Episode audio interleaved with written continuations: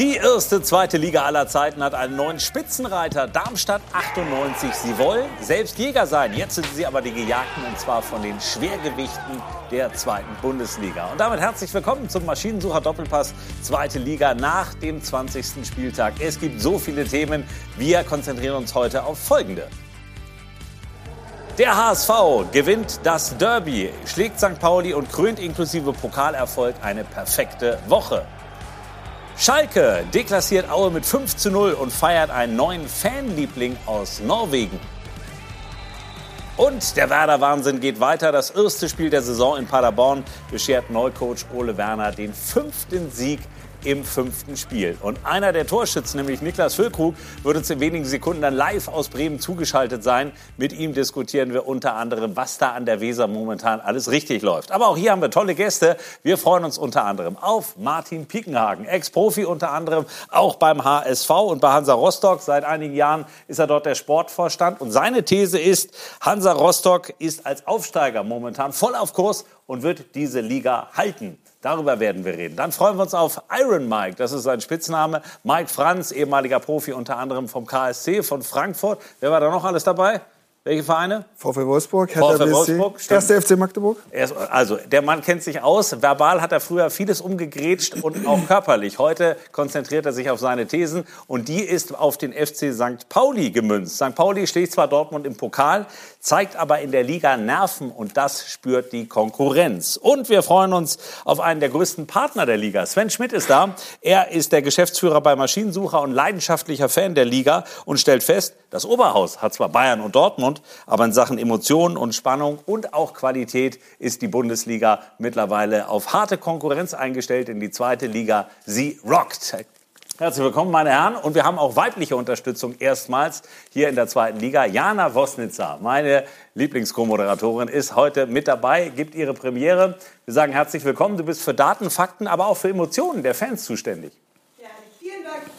Sehr ab jetzt auch Teil vom DOPA zweite Bundesliga zu sein. Und das bedeutet für Sie natürlich auch, dass Sie Teil dieser Sendung werden können und auch sollen. Diskutieren Sie fleißig mit auf Twitter unter dem Hashtag DOPA zweite Liga. Ich habe wie immer das Netz im Blick und da war am Wochenende auch schon einiges los. Vor allem in der Werder-Kabine, denn die hatten Grund zum Feiern. Hadi hat es eben gesagt, es war das erste Spiel der Saison.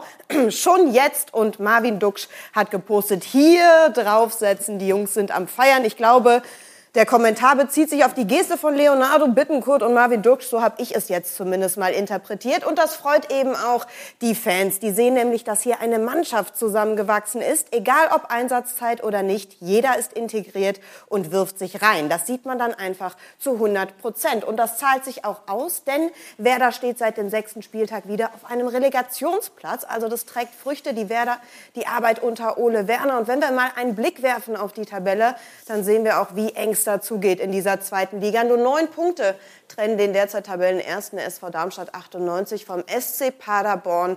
Ja, und deswegen sprechen wir hier bei Sport 1 ja auch nicht umsonst von der spannendsten zweiten Liga aller Zeiten. Tja, ist ja tatsächlich so. Martin Piekenhagen, ohne ihn zu nahe treten zu wollen, aber Hansa Rostock ist jetzt sicherlich kein Kandidat für den Aufstieg in die Bundesliga. Von daher der Blick von außen. Wer macht es am Ende? Oh, schwierig zu sagen. Also im Moment, Momentum äh, für den HSV Werder Bremen. St. Pauli verliert ein bisschen an Boden im Moment, so die letzten Spiele. Aber auch Heidenheim, Nürnberg sind mit dabei. Also Schalke ist schwierig zu sagen, der zu sagen, der schafft es am Ende die letzten fünf Spieltage. Ich merke schon, da will sich einer nicht festlegen, aber er spielt ja auch noch gegen viele. Äh, Mike Franz, tatsächlich, äh, Mittelfeld gibt es in dieser Liga nicht. Ne? Sowohl oben als auch unten Rock'n'Roll.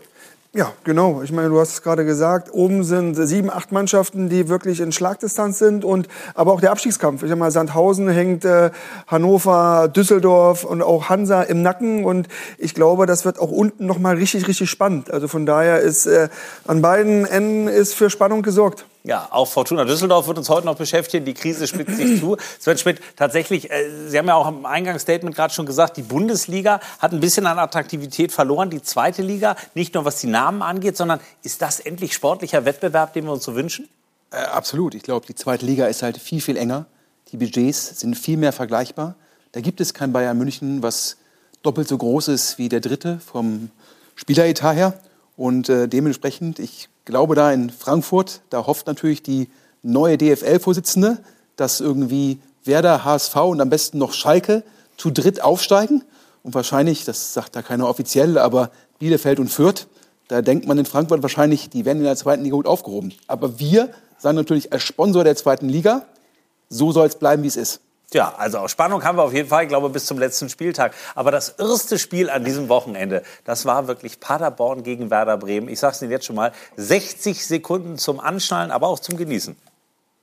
Werder flippt völlig aus. Das erste Spiel der Saison. Zwölfte Minute. Foulspiel von Toprak an Michel Elfer Paderborn. Der wird zurückgenommen. Auch wenn ihn Pavlenka hält, muss wiederholt werden, weil Friedel zu früh in den Strafraum läuft. Also noch eine Möglichkeit. Muslia 1 zu 0. Der Ex-Hannoveraner trifft auch für Paderborn. Ausgleich Werder Bremen. 35. Marvin Duksch. Zehntes Saisontor. Traumtor Muslia in der 38. 2 2-1 zur Halbzeit für Paderborn. Aus 41 Metern macht Platte das 3-1 in der 56. Werder kommt zurück mit Romano Schmid. 59. Minute 3 zu 2. Füllkrug läuft auf und davon in der 66. Ausgleich 3-3. Es fallen weitere Tore, die zurückgenommen werden vom Videoassistenten. Dann fliegt Toprak rein. Fehlerhut. Werder siegt 4 zu 3. Das verrückteste Spiel der Saison. Und dem Kollegen Oliver Forster geht es auch wieder gut, das muss man sagen. Also, auch der hat eine Menge Spaß gehabt. Und wir schalten mal live nach Bremen. Niklas Füllkrug, einer der Torschützen. Also, wir haben die Emotionen bei den Reporterkollegen gehört. Die waren auf dem Platz wahrscheinlich nicht geringer. Ja, moin erstmal. Ähm, freue mich dabei zu sein. Ja, natürlich äh, war ein unfassbar cooles Spiel, was man so, glaube ich, auch selten in der Karriere erlebt. Ähm, wir haben nicht aufgesteckt, aber irgendwie war auch gar nicht so richtig die Zeit dafür. Wir haben dann ähm, relativ schnell den 3-2 Anschlusstreffer wieder gemacht und ähm, dann habe ich das 3-3 gemacht und dann ist man natürlich gierig auf dem Platz und äh, solche Spiele geben einem natürlich einen wahnsinnigen Rückenwind für die nächsten Spiele und äh, auch für die Pause jetzt. Und man muss ja auch sagen, dass Paderborn jetzt nicht irgendwie ja, Fallobst war, sondern wirklich ein richtig guter Gegner, der uns auch ähm, vor viele Probleme gestellt hat. Tja, wenn ihr da verloren hättet, wäre es ganz anders gekommen. Da wäre Paderborn wieder mit am Relegationsplatz dran. So ist die Bilanz auch des neuen Trainers irre. Fünf Spiele, fünf Siege. Man hat ja den Eindruck, Werder ist geboostert worden, was Ergebnisse und was auf einmal Selbstvertrauen auch angeht. Erklären Sie es uns mal. Was ist da passiert? Ja, ähm, ich glaube, äh, dass der Trainer mit seiner Art und Weise einfach äh, ein gutes Miteinander nochmal reingebracht hat, es auch ähm, stark verbessert hat zwischenmenschlich und ähm, ja auch da kein großes Hexenwerk draus macht, was wir, was wir an Spielern haben, die Spieler richtig einsetzt, die Spieler ähm, richtig an die Hand nimmt.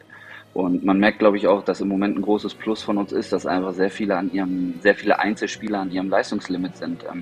Wenn man sieht, wie viele Spieler wir momentan haben, die Tore erzielen können, ähm, wie viele Spieler wir hinten in der letzten Kette haben, die wirklich äh, auf sehr gutem Niveau im Moment spielen, ähm, einen Torwart, der uns immer wieder was rettet. Und ähm, das verhilft dann natürlich am Ende, wenn auch mal so ein knappes Spiel ähm, vor der Brust steht, dass man die dann da dennoch für sich entscheiden kann.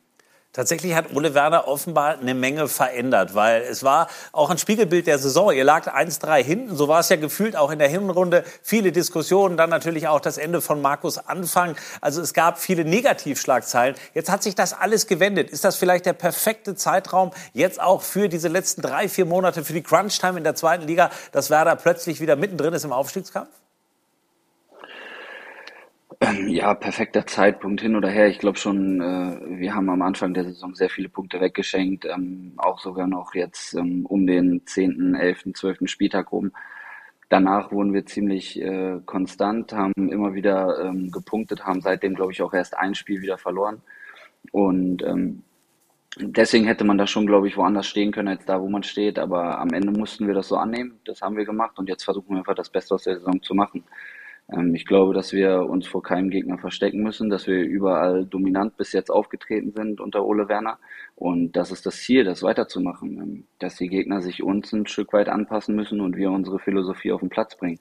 Wir gucken jetzt gleich in ein paar Szenen rein, aber wenn Sie es gerade schon angesprochen haben, was ist denn das Beste aus dieser Saison machen?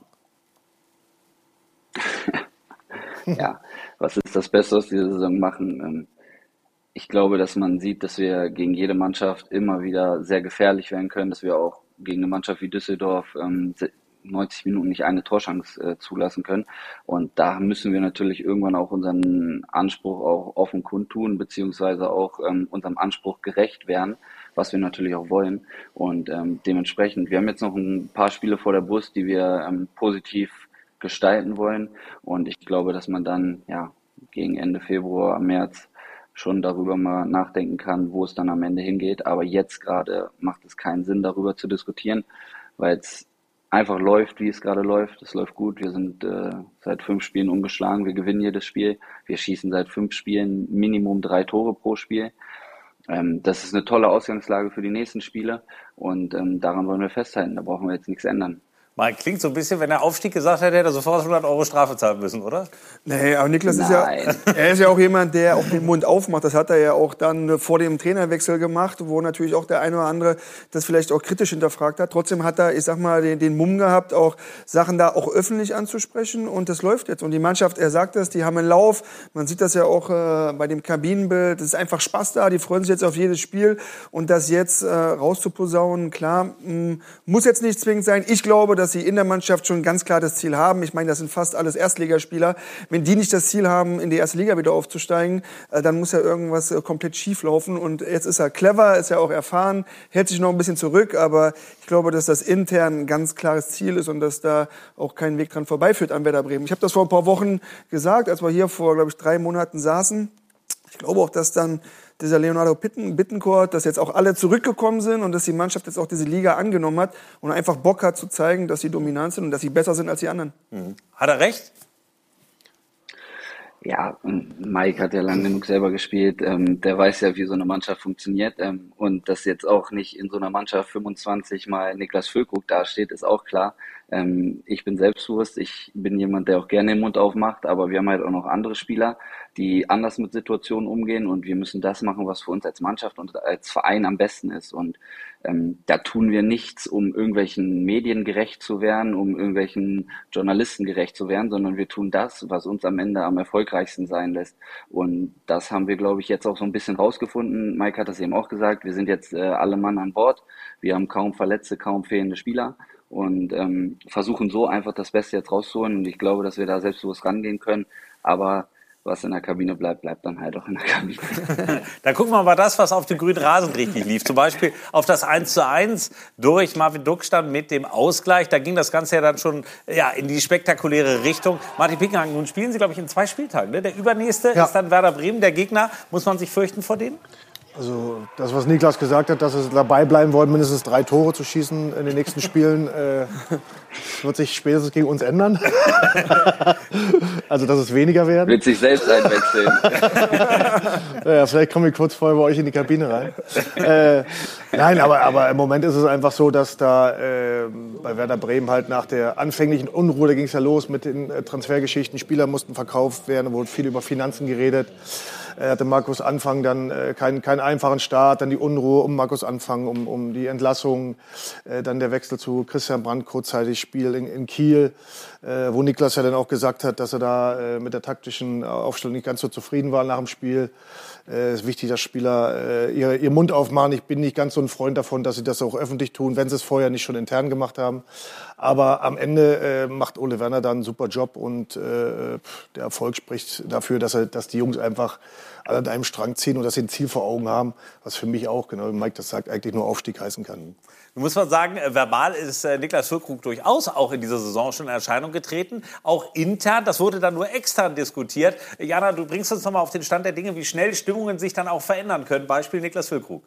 Wir haben den Trend noch aufleben lassen mit How It Started, How It's Going. Das ist nämlich am Fall von Niklas Füllkrug ganz gut darstellbar. Also, wir erinnern uns, Oktober 2021. Niklas Füllkrug ist bis einschließlich heute vom Werder Trainingsbetrieb freigestellt. Grund für die Freistellung war eine Auseinandersetzung mit Clemens Fritz nach dem Spiel in Darmstadt. Also rund drei Monate später, das Bild ein ganz anderes. Die Deichstube schreibt, Werders hässliche Vögel stürmen die Liga. Marvin Duksch und Niklas Füllkrug auf den Spuren großer großer Bremer Sturmduos. Und den Spitznamen Hässliche Vögel hat Niklas den beiden ja selbst gegeben. Wir hören uns die Begründung noch mal an. Nicht jetzt unsere, unsere Namen ineinander vereint, sondern so, keine Ahnung, die. Und und dann irgendwas, was uns beschreibt. Ja. Synonym. Ja. Weiß ich nicht. Die hässlichen Vögel. Vielleicht. Aber nicht, wenn ich, nicht, dass ich Duxi jetzt zu nahe trete. Also das war sicherlich ein schöner Moment. Wir haben ja auch gerade noch eine Menge Spaß gehabt. Äh, Bleibt es bei der Idee und was sagt der Kollege Marvin Dux dazu? Eigentlich sieht man ja, dass ich lang genug nachgedacht habe, aber anscheinend doch nicht lang genug, um dann zu wissen, was am Ende draus entsteht. ja, Duxi, der Duxi und ich, wir, wir sind ja ganz gut miteinander. Ähm, Der, der wird, hätte mir gerne eine Ohrfeige gegeben. War okay. Jetzt, ich habe gesagt, äh, wir kommen sympathisch rüber. Mein Gott, äh, sollen die anderen doch schreiben, dass wir schön sind. Wir, äh, wir empfinden uns für hässlich. Ist auch okay. Und äh, ja, nee, das ist, ist spaßig und ich glaube, das hat Mike ja vorhin auch gesagt, das Bild in der Kabine und das beschreibt im Moment den Zustand bei uns. Es ist kein Witz zu viel, es ist gute Stimmung. Ähm, wir lachen teilweise ja sogar noch am Spieltag über wirklich viel Quatsch und ähm, haben aber dann sofort diesen Schalter, sobald das Spiel angepfiffen ist, dass ähm, alle bei 100 Prozent sind, alle wach sind und ähm, wir wissen, wofür wir es machen und das ist gerade das Schöne. Deswegen ist das halb so wild alles. Dann schauen wir doch mal auf Ihr Tor zum 3 zu 3. Und vielleicht, Sven Schmidt, mal aus Ihrer Sicht, auch Werder Bremen, ein großer Name, gerade abgestiegen, hatte natürlich auch große finanzielle Sorgen. Wie wichtig ist das, wenn man das von außen betrachtet, auch wirtschaftlich gesehen, dass Werder wieder hochgeht? Ja, Werder muss aufsteigen. Ja, auch wenn der Herr Füllkrug das Wort nicht in den Mund nehmen will. Ähm, es ist die dritte Corona-Saison auch für Werder. Sozusagen das, was mal angespart war, das Eigenkapital, das ist weg. Immer wenn ein Erstligaverein in die zweite Liga absteigt, mit den Strukturen, den Mitarbeitern, ja, dann ist das Ziel immer bei so einem Traditionsverein sofort wieder aufzusteigen. Ansonsten ist man irgendwann gezwungen, auch strukturelle Veränderungen vorzunehmen. Und daher glaube ich in Bremen jetzt fünf Siege in Folge. Ich glaube, da hofft der ganze Vorstand, dass daraus irgendwie zehn werden. Und auch wenn das natürlich bitter hier äh, für Hansa Rostock wäre. Nach seiner Ansicht könnte es ja maximal neun werden. Müsste ja nicht in Folge sein. Ach so, ja, ja. Okay. Also, aber nein, also Bremen äh, muss aufsteigen. Ich glaube auch äh, der Herr Füllkrug, der Herr Dux, ja, der Herr Bittencourt, der Herr Toprak, die verdienen ja auch alle Gehälter, ähm, die wahrscheinlich in Rostock keiner verdient, oder? Also nicht mal ein paar zusammen. Also. ja. Guck mal, Niklas Füllkrug, das, das, sind doch Komplimente, aber bleiben wir noch mal bei dem, was wir gerade ja auch von Jana gehört haben. Im Oktober sah ihre Karriere oder eben der Moment bei Werder Bremen doch deutlich anders aus. Für ein paar Tage suspendiert, es gab reichlich Ärger mit Clemens Fritz. Was hat das bei Ihnen ausgelöst? Weil irgendwie ist ja durch diesen Tiefpunkt fast bei Ihnen was Gutes entstanden jetzt. Ähm, ja, ich glaube im Nachhinein ist es schwer abzusprechen, dass das, ähm, ja, beziehungsweise schwer zu sagen, ähm, dass das zwischen mir und Markus Anfang irgendwie ja zwischenmenschlich und auch fußballerisch optimal lief. Ähm, es war so, wie es war, aber es war halt irgendwie nicht so richtig offen, bis dann bei mir irgendwie mal so ein bisschen der Knoten geplatzt ist. Ich dann ähm, ja viel gesagt habe, auch viele unnötige Dinge, die nicht richtig waren. Ähm, das Thema ist für uns bei Werder erledigt, also bei uns spielt das gar keine Rolle mehr. Bin froh, dass das alles so dann gelaufen ist, wie es gelaufen ist. Ich dann auch äh, direkt im nächsten Spiel zeigen konnte, dass es bei mir ähm, ja Klick gemacht hat in vielen Dingen und gerade auch auf dem Platz ich sehr viel befreiter sein konnte. Ähm, ist halt immer schwer. Man muss sich ja immer erstmal auch mal an den neuen Trainer anpassen als Spieler. Ich glaube, umgekehrt wäre es falsch rum. Deswegen ähm, hatte ich da so ein bisschen meine Probleme. Ich glaube, von der anderen Seite gab es auch die Probleme. Und jetzt ist es aber so, dass ähm, wir da ja natürlich mit Ole Werner einen Trainer haben, der total viel Souveränität, Ruhe ausstrahlt und ähm, ja, einem auch einfach ein sehr gutes Gefühl mit auf den Platz gibt. Ja. Und ähm, da sind wir alle froh drum. Wie gesagt, ich habe das, glaube ich, vorhin gesagt, ähm, das kommt nicht von irgendwoher, dass jeder Spieler im Moment so ein bisschen an seinem Leistungslimit ist und ähm, ja, auf sehr hohem Niveau für seine Verhältnisse spielt. Und da freue ich mich drüber. Also man kann es ja auch nicht nur jetzt bei mir festmachen. Ich glaube, dass da viele Spieler sind, die auch jetzt ein Romano Schmidt, der in den ersten Spielen fast nicht getroffen hat und jetzt ähm, regelmäßig trifft und scored. Leo scored, Duxi trifft, wie er will und ähm, hinten sind wir auch stabil und das ist, das ist das, was wichtig ist jetzt gerade. Also Niklas Hückruck würde das nie sagen, aber wenn man das so raushört und auch die Ergebnisse äh, sieht, war eigentlich das, was mit Markus Anfang passiert ist und dieser schlimme Abgang quasi mit all den Problemen, die ja auch für ihn persönlich nach wie vor existieren, war das fast ein Glücksfall für Werder? Also ich, ich glaube halt einfach, dass da zwei Sachen zusammenkommen. Ja, die Mannschaft muss sich erstmal an diese Liga gewöhnen und dann hatten sie ja einfach verletzte Spieler.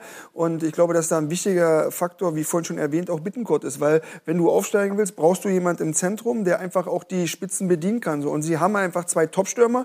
Sie haben aber auch mit Romano Schmidt, eigentlich haben sie zwei Topspieler auch hinter den Spitzen, die einfach auch torgefährlich sind, Punkt eins, aber die auch Vorlagen geben können. Und dann der wichtigste Punkt, du hast natürlich hinten eine Abwehr mit Friedel, Toprak und dem Torhüter, du hast einfach, da ist einfach Qualität da. Ja, aber so. du, eigentlich hast du meine Frage jetzt nicht beantwortet, weil ja, ich wollte wollt labern. ja, aber und ganz offen, was ich gehört habe und äh, sind ja jetzt im Aufsichtsrat da auch Kollegen reingewählt worden aus sozusagen ähm, dem Technologieumfeld und zum Schluss, glaube ich, hatte der Herr Anfang nicht mehr die volle Unterstützung. Und das war für Werder Bremen eine Möglichkeit, sehr kosteneffizient sozusagen, da gab es eine Sollbruchstelle. Ja, und die hat man genutzt.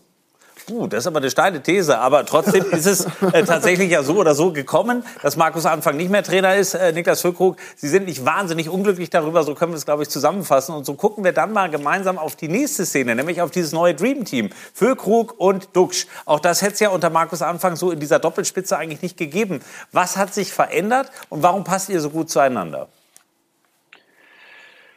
Ähm, ja, da muss ich ja sagen, das lief ja schon am Ende unter, unter Markus Anfang schon ganz gut. Ähm, da haben wir auch dann ab und zu zusammengespielt und ähm, regelmäßig zusammen getroffen. Ich glaube einfach, dass wir zwei Spielertypen sind, die sich ähm, ganz gut ergänzen. Wir treten uns nicht gegenseitig auf die Füße im Spiel, weil wir einfach ganz unterschiedliche Stärken haben und unser Spiel ganz unterschiedlich interpretieren.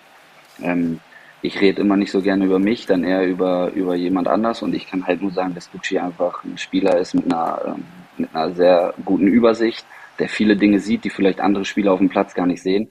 Ähm, was für mich als Stürmer immer gut ist, so jemanden auch dabei zu haben. Und dann, wie Mike eben auch gesagt hat, die beiden Achter da hinten, die dahinter, die das halt auch sehr offensiv interpretieren und auch eine gewisse Qualität dann einfach mit sich bringen.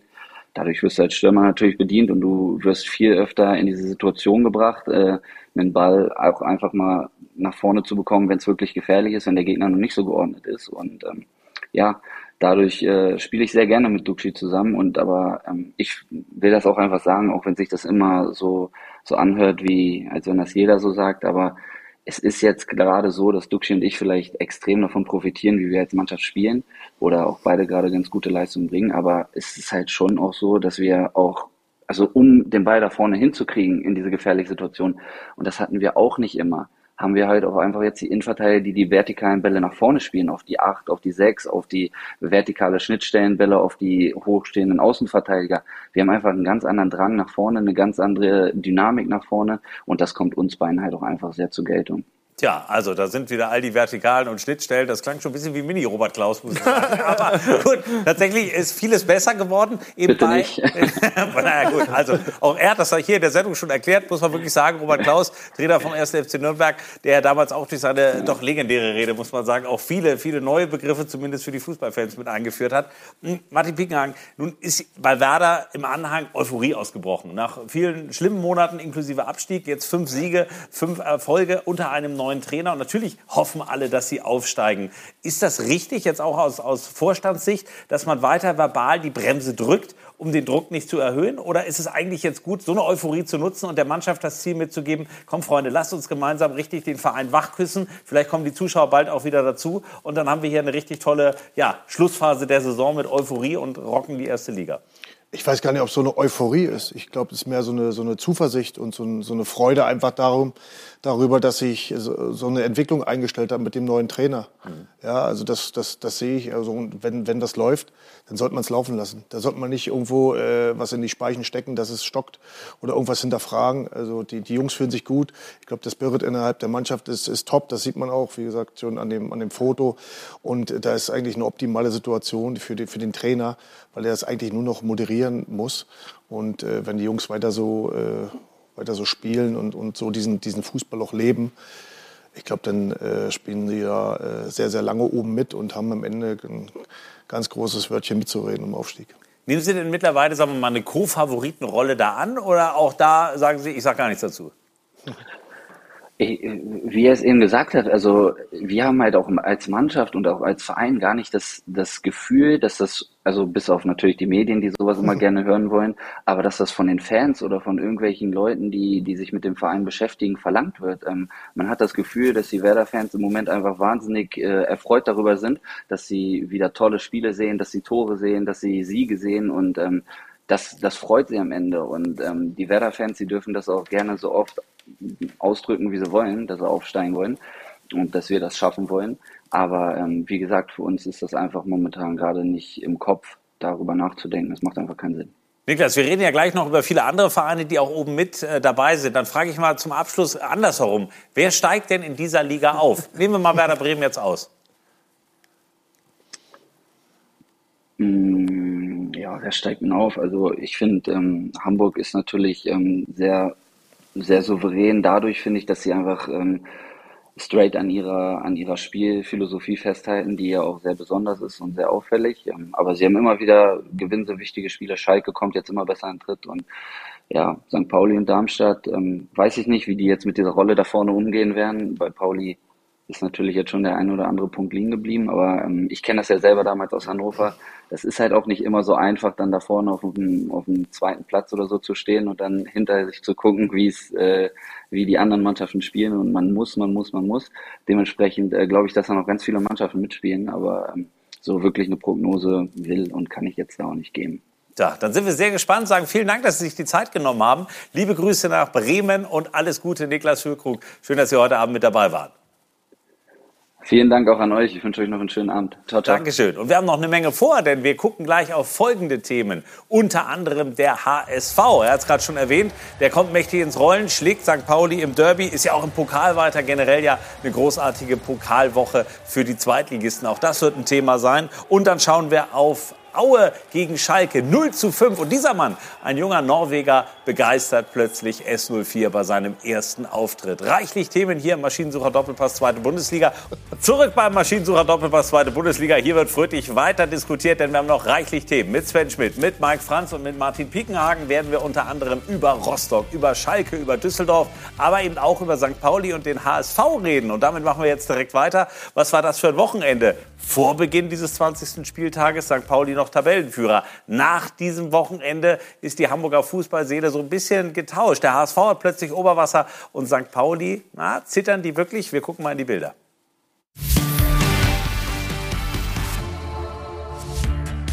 Ganz Hamburg liegt sich am Freitagabend in den Armen. Naja, wohl eher halb Hamburg. Der HSV gewinnt zum ersten Mal seit knapp drei Jahren wieder das Stadtderby gegen den FC St. Pauli. Alle mit Raute auf Schmusekurs. Wir sind wirklich über, übertrieben glücklich heute, dass wir heute den Sieg geholt haben mit der Leidenschaft. Es ist einfach zu sehen, ja, was den Leuten hier in Hamburg, den Menschen hier in Hamburg, die den HSV unterstützen, was das bedeutet. Wir freuen uns für unsere Fans, wir freuen uns für Hamburg und deswegen ähm, ist es schön. Schön vor allem aber auch für ihn selbst. Trainer Tim Walter darf sich und seinen Weg nach dem Derby-Sieg bestätigt sehen. Das Spiel seiner Mannschaft eines der besten der Saison. Angetrieben von Sonny Kittel, dem Top-Vorbereiter der zweiten Liga, zeigt der HSV sein Offensivpotenzial. Spielerisch anregend und stets gefährlich. Ein Augenschmaus für Walter, der trotz Rückstand aus heiterem Himmel in der Halbzeit ruhig bleibt. Analyse mit Augenzwinkern. Ich habe gesagt, ich, ihr geht jetzt raus und dann haut er zwei Dinge rein, dann gewinnen wir das Spiel und dann sind wir heute glücklich. Ja, ist ganz einfach, weil die Jungs vieles annehmen und vieles umsetzen. Die eine Hamburger Hälfte feiert ihre neue Leichtigkeit, der anderen scheint sie abhanden zu kommen. Der Tabellenzweite aus St. Pauli hat jetzt nur noch drei Punkte Vorsprung auf den Stadtrivalen auf Rang 5. Vier Spiele am Stück hat das Team von Timo Schulz nicht mehr gewonnen ja, der Punktevorsprung schmilzt. Das, das ist, ja, ist, ja, klar, wenn die anderen gewinnen und man selber nicht dreifach punktet. Aber ähm, ich glaube, wir, wir, stehen auch nach dem Spieltag immer noch auf einem der ersten beiden Plätze. Also äh, von daher ist das immer noch eine hervorragende Ausgangssituation. Die Ausgangsposition noch gut, die Jäger aber auch namentlich bedrohlich.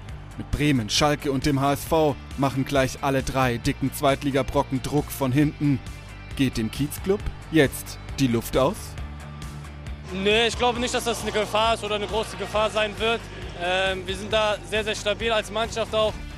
So richtig stabil wirkt das St. Pauli der Gegenwart aber nicht. trotz oder gerade wegen der Pokalsensation gegen den BVB. Das Formloch des Stadtrivalen kommt Walter gerade recht. Soll es dieses Jahr doch bitte nicht wieder Platz 4 sein. Und deswegen äh, haben wir heute gezeigt, ja, was in uns schlummert, aber wir sind noch nicht fertig und wir wollen weiter. Weiter, immer weiter. Kein Motto, das in den letzten Jahren zum HSV passte. Aber Aufstiege feiern kann man in Hamburg bestimmt nicht nur auf der Reeperbahn in St. Pauli. Definitiv nicht. Also zwei Hamburger Vereine, die beide natürlich noch nah dran sind an den potenziellen Aufstiegsplätzen. St. Pauli auf Platz zwei, der HSV in lauer Position. Da muss man sagen, Martin Piekenhagen, unser Gast aus Rostock, hat ja auch eine HSV-Vergangenheit. Wir haben mal ein paar alte Fotos, aber auch Bilder äh, rausgekramt aus dem Archiv. Ja, ja, Vier Jahre, glaube ich, ja, insgesamt, ne? HSV. Das, ja, oh, das war jetzt gerade Rostock. Also Hamburger Vergangenheit, aber eben natürlich auch Rostocker Vergangenheit. Äh, was bleibt hängen aus den Jahren beim HSV? Äh, war, war, eine schöne Zeit, äh, war eine andere Liga als heute. Und äh, ja, also das, das sportlich habe ich da jetzt auch keinen Titel geholt, außer Ligapokal einmal. Aber äh, war ist eine schöne Stadt, um Fußball zu spielen. Also ein Riesenpotenzial innerhalb der Stadt für den HSV. Aber es war ja vor ein paar Wochen auch, auch diese, diese, ja auch schon viel von Wachablösung und so weiter geredet. Und äh, wenn man sich jetzt die Stimmung wieder ansieht, dann ändert sich das halt. Das ist schön am Fußball. Das ist mit den Ergebnissen auch Sachen wieder relativ schnell regulieren. Mike Franz hat sich das Spiel ganz genau angeschaut und wir wollen mit ihm mal in die Analyse gehen, denn gerade beim ersten Tor vom FC St. Pauli gab es durchaus Diskussionsbedarf. Wir schauen mal rein. Mike, was war dein erster Gedanke, ob dieser Treffer regulär war? Ja gut, es wurde ja spekuliert, dass es Hand ist, aber ich finde, äh, dass es schon, äh, dass es ein regulärer, regulärer Treffer ist am des Tages. Guido Burgstaller und hier ist die strittige Szene. Ja, aber ich, er nimmt ihn ja mit, also der Kopf ist ja zuerst da und er haut ihn, haut ihn ja mit dem Kopf dann rein. Vielleicht touchiert er noch die Hand, aber das kann man halt auch nicht wirklich richtig erkennen in der Situation. Ist halt schwierig. Mhm. Und dann für einen Schiedsrichter dann sowieso. Gut, dann gucken wir schnell mal aufs 1-1, denn der HSV dann in der zweiten Halbzeit, Tim Walter hat es ja gesagt, und zwar für seine Verhältnisse wirklich wahnsinnig aufgeräumt nach diesem Spiel. Da lief deutlich mehr richtig und er hat sich richtig hochgeschraubt. Ja, aber es ist auch wieder, sie machen Raumdeckung und ich als Innenverteidiger, ich habe das immer gehasst, Raumdeckung, weil nimm du ihn, ich habe ihn sicher. Das ist dann immer so die, äh, diese Situation und man sieht das, er lässt der, der, der Spieler, der eigentlich dran ist, er lässt ihn laufen, weil er denkt, ah, da stehen ja noch vier und dann hat aber der Stürmer, hat natürlich, kommt, geht in den Ball und der Verteidiger steht und dann ist es halt für den Verteidiger extrem schwer. Wenn wir, wenn wir das, das Tor, Tor, sehen, ist das ein Torwartfehler? Guck mal, da, da geht er weg von dem Mann. Der Torhüter oh, ist schwierig. Kann nichts machen. Harter Ball, Kittel haut natürlich auch ja. geile Freistöße rein. Also, und das ist genau auf den Punkt. Super Timing von Schronlau. Schwierig. Gut, also der Kapitän geht mit dem 1 zu 1 dann so weit voran, dass dann Jatta, Bakary Jatta mit dem 2 zu 1 zum Derby-Helden werden kann. Sven Schmidt, auch aus Ihrer Sicht, das war für den HSV unglaublich wichtig, dieser Erfolg, auch für die Birne. Ja klar, ich glaube, der HSV jetzt der dritte Anlauf, Wiederaufstieg. Vierte sogar schon. Der vierte, ja. ja. So schnell vergeht die Zeit, ja. ja. Und äh, dementsprechend, äh, naja, ich glaube, der HSV kann nur ein Ziel haben, das ist Aufstieg. Genau, und das war ein klasse Pass. Aber Martin, was sagst du? Kann er, wo steht der Torhüter? Steht er nicht in einem toten Raum? Oder ist er als Torhüter steht er da richtig? Weil der Pass war genial, als Verteidiger ist schwer zu verteidigen und ist ja ein brutal spitzer Winkel. Kann man den halten als Torhüter? Ja, schwierig, weil der, der fällt halt da unten rein. Also kann noch mal einen Meter weiter hinten stehen. Das ist schon richtig, aber es ist immer schwierig im Spiel. Verkürzt den Winkel. Er trifft natürlich super. Er ist natürlich ein springender Ball, also er schießt einen Volley.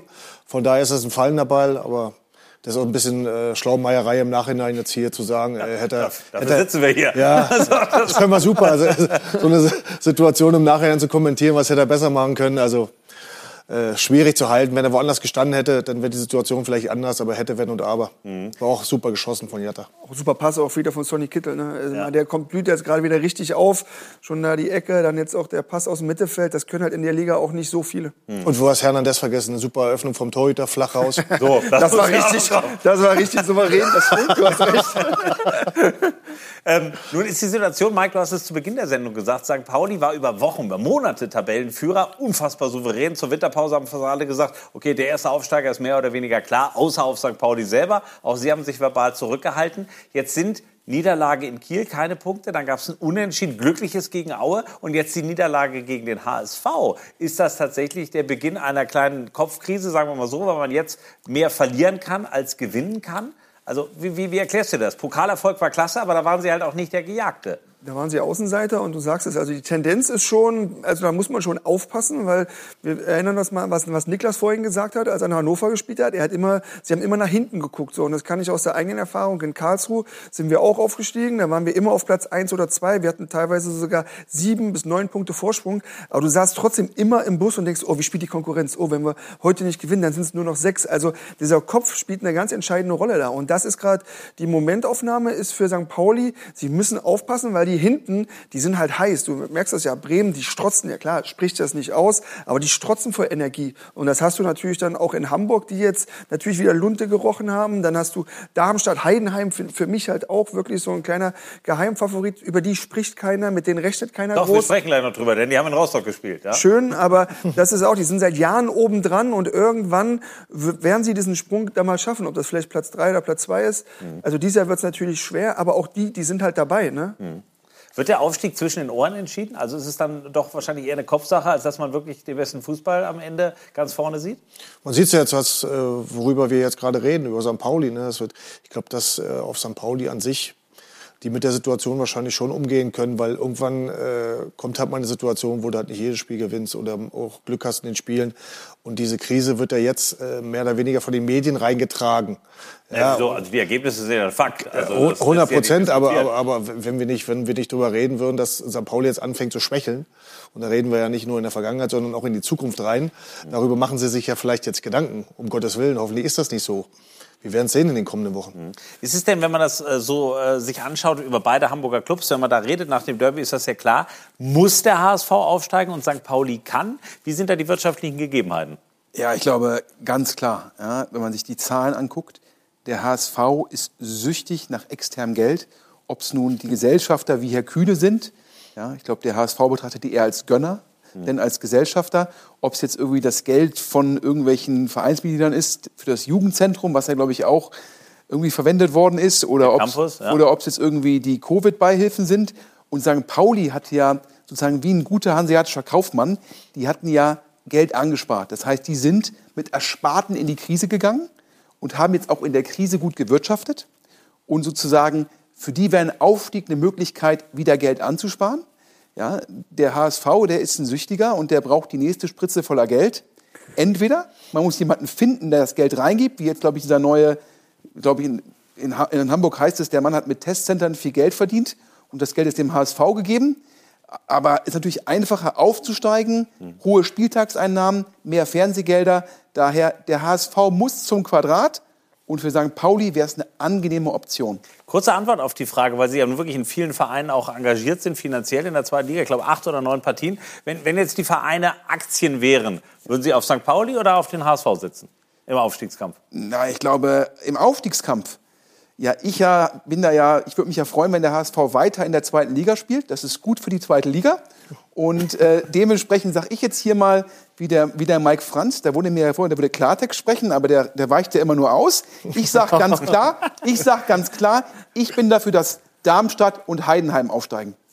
Alle Achtung, so, da haben wir Habe ich doch gerade gesagt. Also ja. kopieren. Guck mal, weißt du, schießt er mich an und dann sagt er Heidenheim steigt auf. Mein Geheimtipp. Ich sehe schon, bevor die zwei Jungs jetzt hier aneinander geraten, holen wir doch Jana Ich wieder. grätsche gleich. Ja, ja. Da gibt's ja nicht hier. Wie, wie viele gelbe Karten? Ich glaube 69 in deinem Leben. 96. Oder? 96. Ach du dickes Ei. Drei Jahre. Gut. Also, Jana.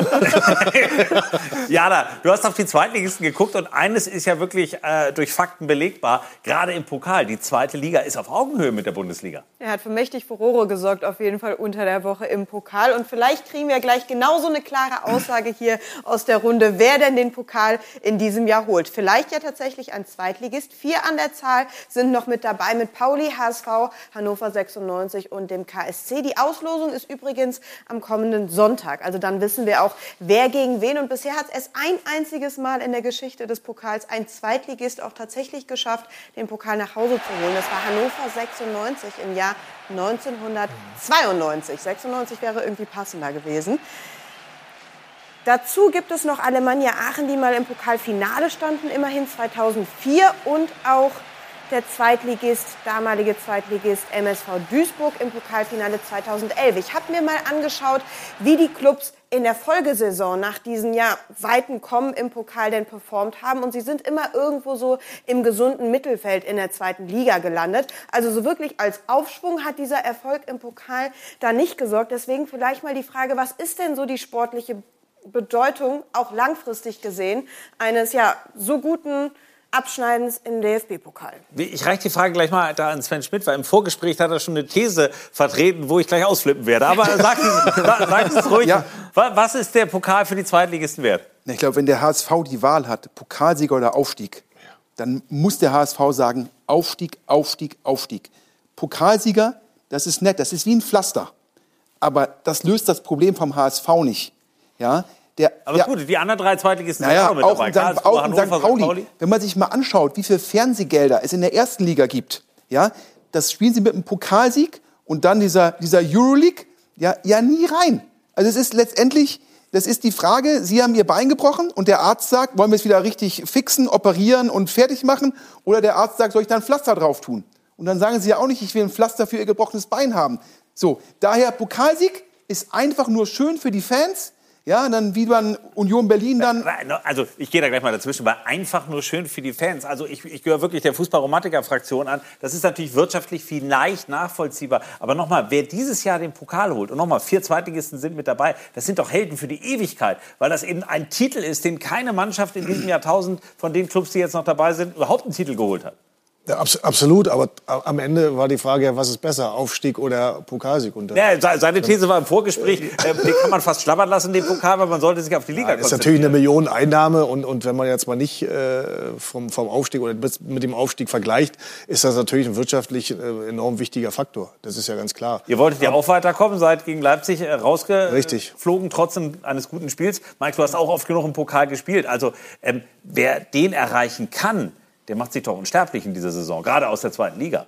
Ja, definitiv. Wir sind damals mit Magdeburg sind wir bis ins Viertelfinale gekommen. Also, und davon sprechen die Leute heute noch. Und das war Viertelfinale. Wir hatten damals auch Bayern rausgehauen. Ja, aber der, du bist dann da eine lebende Legende. Und ich sag mal, wenn der KSC den Pokal holt, wovon ich ausgehe, ja, dann sind die Jungs, dann wird den neben dem nackten Mann, und das ist ein Denkmal vorm Stadion, dann wird jeden Einzelnen da eine Statue und ein Denkmal gebaut. Also. Ob da nackt oder angezogen ist auch egal. Der nackte ja. Mann ist nackt, aber ja. äh, die Jungs werden hoffentlich angezogen sein. Ja. Nein, aber das liegt natürlich, es ist, es ist einfach Fakt. Also wenn einer einer von den Jungs den Pokal holt, auch wenn das, ob das Hannover ist, die werden sich unsterblich machen in dieser Stadt. Ja, aber der KSC kann ja auch nicht mehr aufsteigen.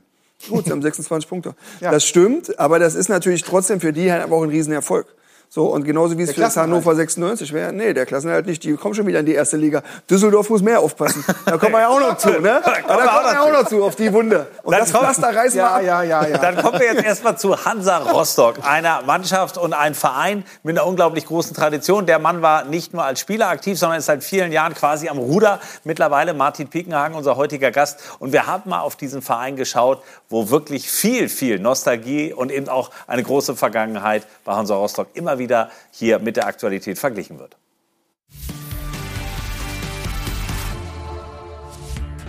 Hansa Rostock, Traditionsverein von der Ostsee, der ewige Zweite vergangener Zeiten. Die Hansa-Kogge, sie war lange Dauerabonnent auf den Vizetitel.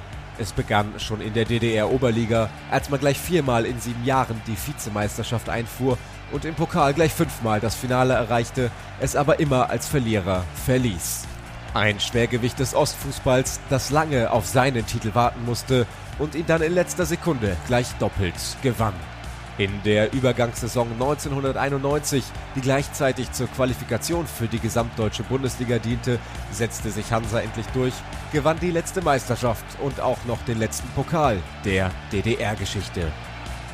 Hansa nun wie entfesselt so schien es, als man in seinen ersten Bundesligaspielen erst Nürnberg mit 4 zu 0 aus dem Ostseestadion schoss und die Bayern in München mit 2 zu 1 besiegte.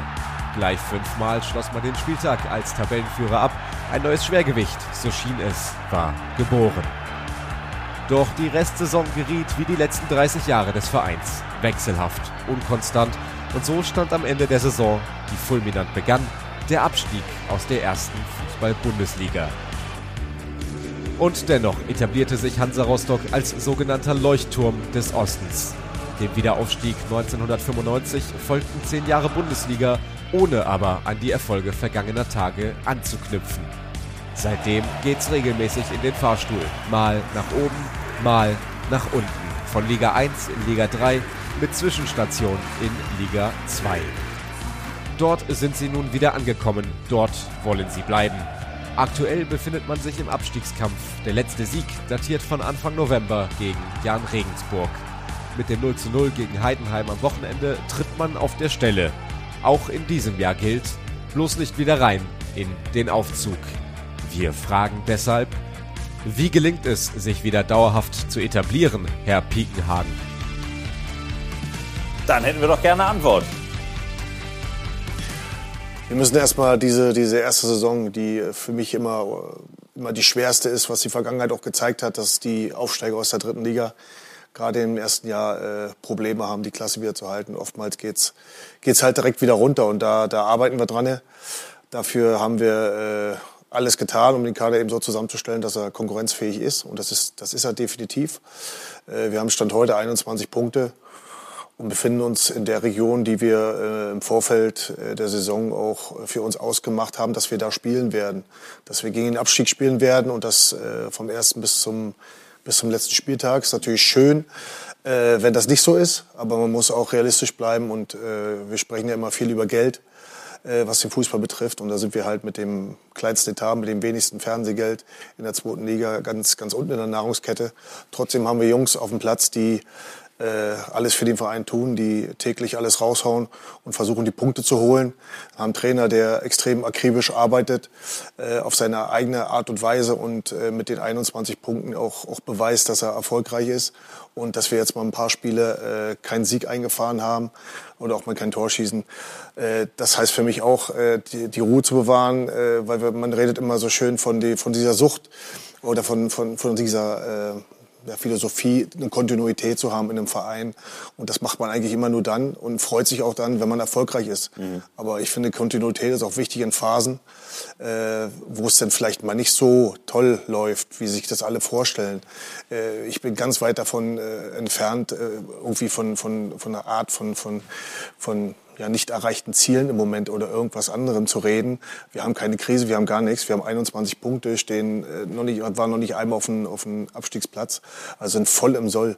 Also bin ich meilenweit davon äh, entfernt, hier um, irgendwelche äh, Thesen aufzustellen. Und äh, wir sind Stand heute zufrieden, weil wenn wir da stehen, wo wir jetzt stehen, auch am Ende stehen, das würde ich hier sofort unterschreiben. Ja, das war ja auch die Eingangsthese. Also bislang alles auf Kurs. Das kann man auch so sagen. Wenn wir hier die Bilder der Vergangenheit, ich meine, Sie werden sie 800 Mal bislang schon gesehen haben. Ist das Fluch oder Segen für den Verein, dass eben viele natürlich auch noch in der Vergangenheit schwelgen?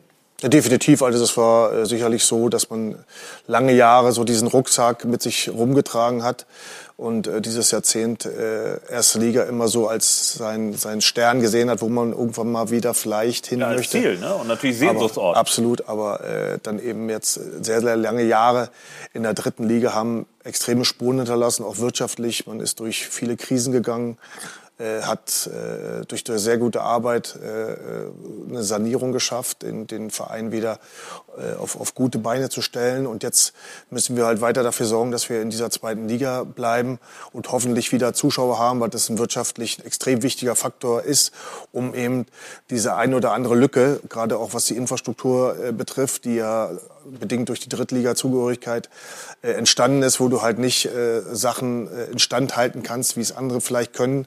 Das müssen wir jetzt alles aufarbeiten und dafür ist es ist diese diese diese zweite Liga für uns enorm wichtig und dafür arbeiten auch täglich äh, rund um den Verein im Verein viel viel fleißige Menschen, um dieses Ziel eben äh, gemeinsam zu erreichen. Mike, du beobachtest Rostock auch seit vielen Jahren und ist ihm der Aufstieg gelungen, auch mit einem Trainer, den du, glaube ich, persönlich lange auch ja in deinem Umfeld hattest in Magdeburg, Jens Hertel. Er ist der Mann, der ja tatsächlich auch für Kontinuität steht. Drei Jahre ist er jetzt, glaube ich, gut Trainer, Anfang Januar damals 2019 gekommen. Was zeichnet ihn aus und warum ist er vielleicht der Richtige oder eben auch nicht der Richtige für Hansa Rostock, weil der Vertrag läuft ja aus? Ja, Jens Hertel ist auf jeden Fall ein extrem fleißiger, akribischer Trainer, der wirklich alles, ja, auch dem unterordnet, äh, einfach diesem Erfolg unterordnet. Und ich glaube, dass es für die dritte Liga der perfekte Trainer ist, weil halt auch sein Spielstil, er passt sich oft dem Gegner an und versucht halt auch sehr defensiv zu stehen und dann natürlich auch äh, zu kontern oder dann halt auch Pressing-Situationen zu, zu entwickeln und dann halt auch Umschaltmomente zu kreieren. So, aber er ist trotzdem einer, der sich oft dem Gegner anpasst, weil er sagt, ich habe den Ball lieber nicht und warte auf den Fehler des Gegners. Und das ist halt, äh, glaube ich, auf Sicht in der zweiten Liga auch schwierig. Und da sieht man jetzt auch an der Statistik. Sie haben zehn Heimspiele, nur zwei Siege, ja, drei Unentschieden, fünf Niederlagen. Und da muss man einfach sagen, dass klar waren jetzt ein paar Spiele die Zuschauer nicht da, aber sie waren auch einige Spiele da. Und dann gerade mit den Fans in Rostock. Rostock ist ein geiler Fußballstandort, ein geiles Stadion, überragende Fans einfach auch dann diese Stadt, die lebt einfach diesen Fußball. Und wenn du dann aus zehn Heimspielen nur zwei Punkte hast, äh, zwei Spiele, zwei Siege hast, dann ist das für meine Meinung mit dem Kader, den sie auch zusammengestellt haben, weil sie haben gute Spieler geholt mit Behrens, mit Meissner, mit Duljevic, Rizuti, äh, dann Streli Mamba vorne. Ich finde, dass mit dem Kader theoretisch mehr möglich wäre. Mhm. Klar sagt Martin jetzt, okay, wir sind zufrieden, aber äh, ja, du hast natürlich auch eine gewisse Aufstiegseuphorie. Von daher würde ich sagen, grundsätzlich wäre mit dem, könnte mit dem Kader mehr möglich sein. Nun muss man ja sagen, ähm, da klang ja so ein bisschen durch, was Jens Hertel angeht. Und der wird natürlich auch in den nächsten Wochen immer das Thema sein, weil ihm sein Vertrag im Sommer tatsächlich ausläuft. Ist da was dran, dass er eher ein Trainer des Reagierens jetzt in der zweiten Liga ist und nicht des Agierens, so wie es Mike gerade angedeutet hat?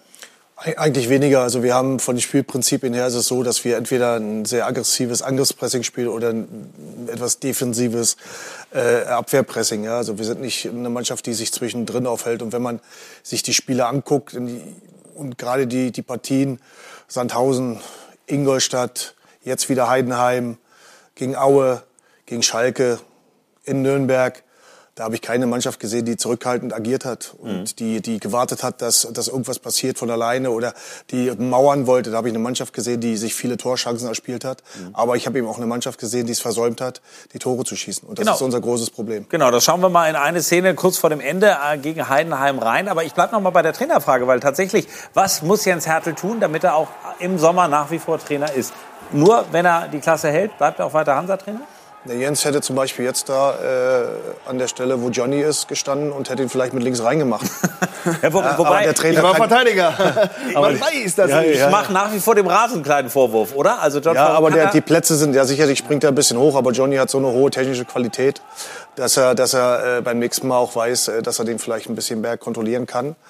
Äh, aber am Ende ist es, hier geht es gar nicht darum, äh, ob ein Platz gut ist oder schlecht, wenn wir uns die Plätze angucken. Gut, quer durch die Liga. Wir schweifen ab, weil die Frage war ja so? Jens Hertel. Ähm, ja. Bleibt er bei Hansa Rostock, wenn er den Klassenerhalt schafft, sicher? Oder was muss passieren, dass selbst bei einem möglichen Abstieg er weiter Trainer ist? Also wie offen ist diese Trainerfrage? Es ist einfach so, dass der Vertrag von Jens ausläuft er äh, so lange, wie er jetzt bei uns Trainer ist in der zweiten Liga, noch nirgendwo Trainer war. Und dass wir uns jetzt im Moment komplett auf diesen Nicht-Abstieg, auf dieses, diesen Verbleib in der zweiten Liga konzentrieren. Dass wir viele äh, Gespräche führen miteinander, um äh, Dinge zu optimieren, äh, um Dinge weiterzuentwickeln. Das ist ganz wichtig. Auch Jens ist ein Trainer, äh, der, sich, der sich gerne weiterentwickelt, der äh, sich kritisch hinterfragt, der gerne ähm, auch Kritik, wenn sie argumentativ auch geliefert wird, sich mit beschäftigt und versucht, äh, Lösungen zu finden. Noch und das macht das, das macht ja, das, das lernt man als Sportvorstand. und das, das, das ist halt für mich ganz, ganz wichtig, wenn ich mit jemandem, egal auf welcher Position zusammenarbeite, dass ich da eine, eine, eine Entwicklung sehe. Und die sehe ich bei Jens Hertel. Und wenn diese Entwicklung weiter so geht, dann spricht nichts dagegen, äh, mit Jens darüber zu reden.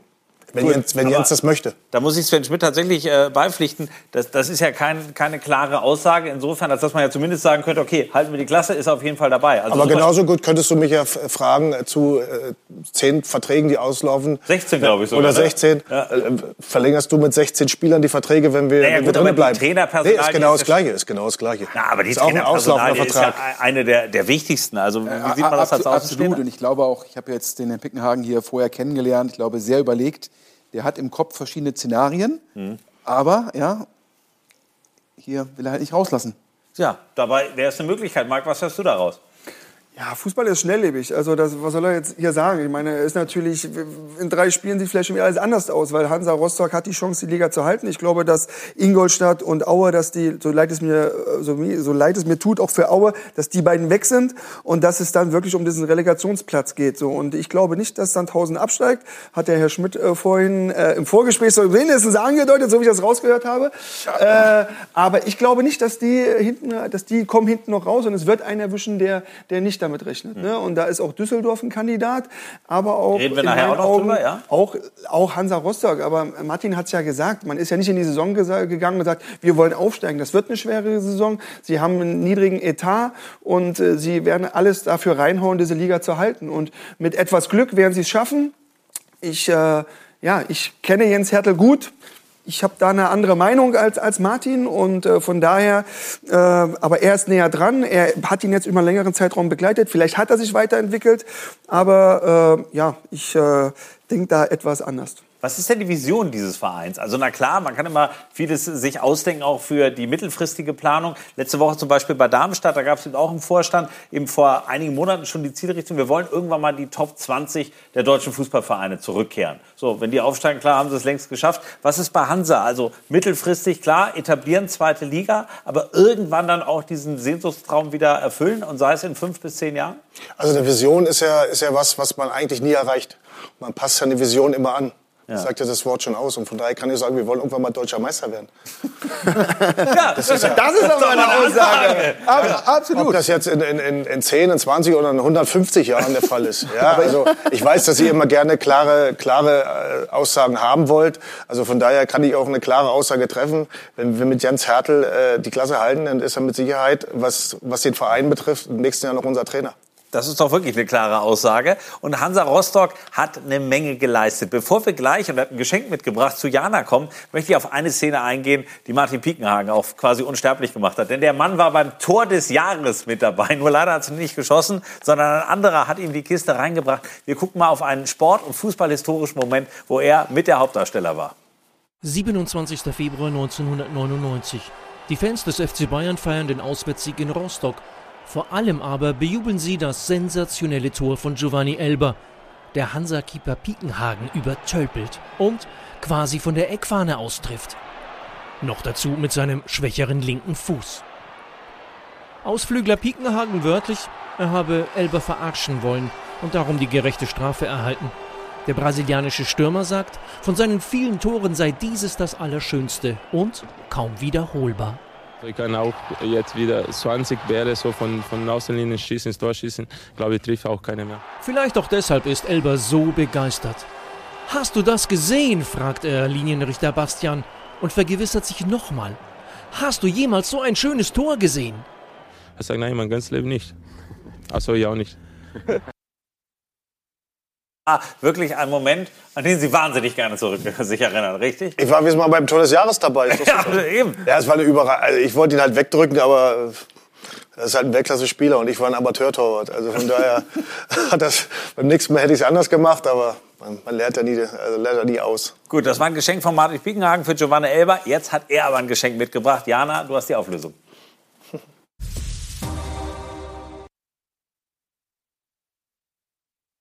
Kack Scout 24 Shirt Charity, denn Martin hat uns natürlich ein Trikot mitgebracht, unterschrieben von den Profis von Hansa Rostock und das könnte schon bald Ihnen gehören. Sie können mitmachen, die Teilnahmebedingungen sind hier eingeblendet unter dem Link und ähm, wenn Sie dann mitsteigern, kann das Ihnen gehören. Das Ganze für den guten Zweck. Wie immer, die Erlöse gehen an die Deutsche Sporthilfe. Das heißt, Sie fördern damit direkt den deutschen Spitzensport. Also sich diese Chance nicht entgehen lassen. Und eben hat Martin gesagt, er würde sofort unterschreiben, wenn Rostock am Ende der Saison genau da steht, wo sie gerade stehen. Jetzt wird aber erstmal dieses Trikot noch unterschrieben. So, das ist doch Chefsache jetzt. Also dadurch wird es auch wertvoller. Wir sagen allen, die Lust haben mitzusteigern, einfach machen. Mike Franz hilft. Jetzt wird das Trikot wertvoll. Sind alle anderen Unterschriften übrigens auch mit dabei? Mike, wenn du da Ich wäre auch fast mal in Rostock gelandet. Ich war schon beim. Ja, aber das reicht nicht, da zu unterschreiben. Ja, das, das, Schade, macht das, das macht das Trikot dann nicht wertvoller. Gleich reden wir unter anderem dann über den FC Schalke 04. Was ist da plötzlich los? Ein 5 zu 0 in Aue und sie feiern einen super Norweger, den bis vor wenigen Wochen noch kaum ein Fußballfan in Deutschland kannte. Also Schalke wird ein großes Thema sein und auch Fortuna Düsseldorf, denn da spitzt sich die Krise dramatisch zu und so, wir sind schon wieder zurück. Mensch, da waren wir noch wild am Diskutieren gerade über viele Vereine, auch der ersten und zweiten Liga. Aber hier in der zweiten Liga beim Maschinen. Sucher Doppelpass zweite Bundesliga wollen wir mit Sven Schmidt, Mike Franz und Martin Pickenhagen weiter launig diskutieren über Schalke 04 in diesem Fall. Das war ein Sieg am Samstagabend der Kategorie Extraklasse. 5 zu 0 Erfolg bei Erzgebirge Aue. Live übertragen ja auch bei uns. Vielleicht haben Sie es gesehen. Wenn nicht, dann ist Ihnen dieser Mann vielleicht noch gar nicht aufgefallen. Aus Norwegen, ein 26-Jähriger. Das ist das Land, wo Erling Haaland auch herkommt. Ist er der Nächste, der jetzt im Pott für Furore sorgt. Die Rede ist von Andreas Windheim. Das ist sein Tor. Aber das war nicht seine einzige Heldentat. Jana, du hast mal ein bisschen recherchiert und auch die Stimmen der Fans gehört, denn er ist von 0 auf 1 quasi im Fanranking hochgeschnellt. Was für ein Debüt, muss man auf jeden Fall sagen. Er war an allen vier Treffern beteiligt. Ihm direkt zugeschrieben wurde dann im Endeffekt natürlich dieses Tor und noch eine Torvorlage. Aber das war schon wirklich eine herausragende Leistung zum ersten Mal im Trikot der Schalker. Und das freut zum einen die Fans, du hast es richtig gesagt, zum anderen aber natürlich auch ihn selbst. Das wollen wir uns erstmal anhören, was er dazu gesagt hat. Als ich zu Schalke kam, war mein Ziel, alles für den Verein zu geben und ihn wieder dorthin zu führen, wo er hingehört. Schalke gehört in die Bundesliga und das ist unsere Ambition. Wir müssen dafür hart kämpfen. Es gibt in dieser Liga keine einfachen Spiele. Wir müssen jeden Tag dafür arbeiten und uns verbessern. Also tatsächlich, ich habe das, das Interview da führen dürfen mit ihm. Sehr aufgeräumtes Kerlchen, der sportlich doch wirklich eingeschlagen ist, Mike. Das war schon sensationell. Ja, geiler Speed. Man sieht das ja, was er für ein Tempo mitbringt. Und das brauchst du halt gerade in der Liga, ne? wenn du da natürlich dann auch diese Umschaltmomente spielen willst. Und äh, toll. Und dass er das auch so offen gleich kommuniziert, daran siehst du ja, was dann wahrscheinlich auch der Ruven ihm erzählt hat, als er ihn davon überzeugen wollte, komm doch zu uns, zu Schalke. Also wir wollen hoch. Und äh, das hat er natürlich dann gleich verinnerlicht, haut das auch raus. Und das ist doch mal, das wollen doch die Fans hören. Jana, Teil 2, denn die Fans sind wirklich begeistert. Genau, also 26 Jahre jung, gebürtiger Norweger. Wir kennen ja auch einen ganz guten aus der ersten Bundesliga. Den Verein nenne ich jetzt hier nicht. Wir reden ja gerade über Schalke. Eine Leihgabe von Sparta Prag. Schalke besitzt allerdings eine Kaufoption für ihn. Die Fans hoffen schon jetzt, dass die gezogen wird, wenn es so weitergeht. Im Netz war einiges los nach diesem 5 zu 0 Kantersieg der Schalker. Windheim bringt viel neuen Wind. Der lag auf der Straße. Man muss aber manchmal natürlich auch die einfachen Dinger machen. Dann dieser hier. Was ist der Windheim für ein Knaller? Alter Norweger. Also in dem Fall dann der Norweger und nicht der Schwede. Und dann noch zum Abschluss. Windheim macht echt Bock. Hoffentlich nicht so ein Ding wie mit Gregoritsch damals. Wenn er das über die Rückrunde spielt, ist das ein Segen für uns. Tatsächlich Michael Gregoritsch in seinem ersten Spiel für Schalke auch ein Tor und eine Vorlage. Danach kam aber nichts Zählbares mehr dabei raus. Wir drücken aus Schalker Sicht die Daumen, dass das bei Windheim anders ist. Also Fakt ist auf jeden Fall, er ist eine Bereicherung. Martin Piekenhagen, Hand aufs Herz, kannten Sie den Mann? Nee. Gut, das, das ist doch mal eine klare Antwort. Aber klar ist auch, er hat wirklich sofort überzeugt. Mike, du hast es schon erwähnt, so einer kann Schalke natürlich beflügeln, obwohl er gar nicht Tore jagen eigentlich seine Kernaufgabe sein soll. Er ist ja eigentlich eher ein Defensiver. Ja, aber das ist ja heutzutage auch schon so, äh, sag ich mal, mit einer Grundvoraussetzung, dass du dich halt auch mit einschaltest und dass du das Tempo, was er ja hat, dass du das auch in- gerade ins Offensivspiel mit einbringst. Und Schalke, äh, ja, sie haben natürlich dann vorne einfach auch Qualität und wenn du dann über die Außen noch jemand hast, der das dann auch mit befüttern kann, ist das eine, eine coole Kombi. Also wir hören auch mal den Trainer, was Dimitrios Gramotzes über ihn gesagt hat und über seinen ersten Auftritt. Ich freue es einfach für ihn, weil er auch die Woche über sehr gut trainiert hat. Äh, man hat einfach gesehen, dass seine Flanken auch wichtig waren heute, seine Hereingaben von der rechten Seite, genauso wie Thomas auf der anderen Seite. Es gibt uns noch mal mehr Spielraum, auch in der Art und Weise, wie wir einen Gegner bespielen wollen. Aber es äh, gilt nur nicht nur für ihn, sondern auch für die komplette Truppe, die heute, finde ich, ein gutes Spiel gemacht hat. Tja, also ein gutes Spiel war es definitiv. Äh, natürlich denkt man immer so ein bisschen in Superlativen, aber aus Norwegen kommen offensichtlich gute Fußballer. Ist das für Schalke ein Glücksgriff? Ich finde es immer total schwierig, wenn man einen Datenpunkt hat und dann diesen Datenpunkt irgendwie projiziert in die Zukunft. Ja? Ich glaube. Ähm ja, willkommen im Fußballgeschäft. Also, das ist ja, ja, ist ja klar. Wenn, ja. wenn, man, wenn man ein erstes Spiel macht und natürlich so einschlägt, und wie gesagt, das ist auch einer, der offensichtlich in der Birne sehr klar ist, dann ist das zumindest bei so einem großen Club natürlich der perfekte Anfang. Ja, aber jetzt ist es ein Spiel, was man 5-0 gewinnt. Da hat die ganze Mannschaft gut gespielt. Da ist dann auch einfacher, in Anführungsstrichen, zu glänzen. Ähm, also ich glaube, ähm, da gab es ja bei Schalke in der Vergangenheit schon öfters mal Spieler, wo man gesagt hat, hier Wahnsinnsspiel und dann sozusagen sicherlich auch, weil Schalke eine große mediale Aufmerksamkeit genießt, wurden die Spieler dann gleich irgendwie auf so gewisse Podeste ja, gestellt. Podeste gestellt und ich glaube, ähm, ich würde den Herrn Füllkrug irgendwie kritisieren wollen, dass er nicht sagt, als wäre da Bremen, ich will aufsteigen. Aber ich glaube, so ein Spieler nach einem Spiel da irgendwie, ich hoffe, er schafft das jetzt in der Rückrunde, dann uns zum Aufstieg so implizit. Ich weiß nicht, ob das so produktiv ist. Ja, definitiv ist das vielleicht eine zu große Hürde, aber der Anfang ist auf jeden Fall gemacht. Bleiben wir mal bei der generellen Situation. Martin Piekenhagen, nun guckt man auch auf die Konkurrenz auf Schalke 04, auch eine bewegte Saison. Auch die kämpfen ähnlich wie Hansa, aber mit einer glorreichen Vergangenheit. Nur die ist halt gerade erst mal ein halbes Jahr zurückliegend. Man war ein Dinosaurier der Bundesliga. Inwieweit ist tatsächlich die aktuelle Entwicklung so, dass man sagen kann, okay, Schalke kriegt vielleicht rechtzeitig noch die Kurve? Weil für mich gefühlt ist das eine wilde Achterbahnfahrt in dieser Saison. Sie haben Highlights, aber eben auch empfindliche Niederlagen einstecken müssen. Das ist genau der Punkt. Also sie müssen jetzt Konstanz reinkriegen. Es gibt ja immer wieder Unruhe, wird doch mal hier und da über den Trainer diskutiert, ob es eine richtige ist. Also äh, so richtig ruhig ist es auf Schalke, äh, ist auch, auch nach dem Sieg jetzt nicht äh, geworden. Da haben wir jetzt wieder Superlative für den Windheim. Äh, aber es hat ja auch einen Grund, warum Sparta Prag ihn verleiht. Also das ist ja, hat jetzt ein sehr, sehr gutes Spiel gemacht äh, gegen, gegen Aue beim 5-0-Sieg. Jetzt muss man halt in den nächsten Wochen gucken, ob er das äh, bestätigt. Mhm. Ja, also ich halte jetzt auch nichts davon, Jungs. Äh, klar, war es ein gutes Spiel, aber den jetzt so in den Himmel zu, zu loben nach, nach, wie gesagt, 90 Minuten ist mir auch zu schnell. Gucken wir mal auf ein paar Jubelbilder von Schalke 04, Mike, und wir sind wieder bei der Emotionalität. Wir haben vorhin schon gesprochen, das wird viel ausmachen in den kommenden Wochen. Wenn du so einen hast, aber eben auch mit Terodde viele andere, die momentan auch gut Tore schießen können. Ich glaube, Emotionen und Schalke, wenn das zusammenführt, ist tatsächlich vieles drin.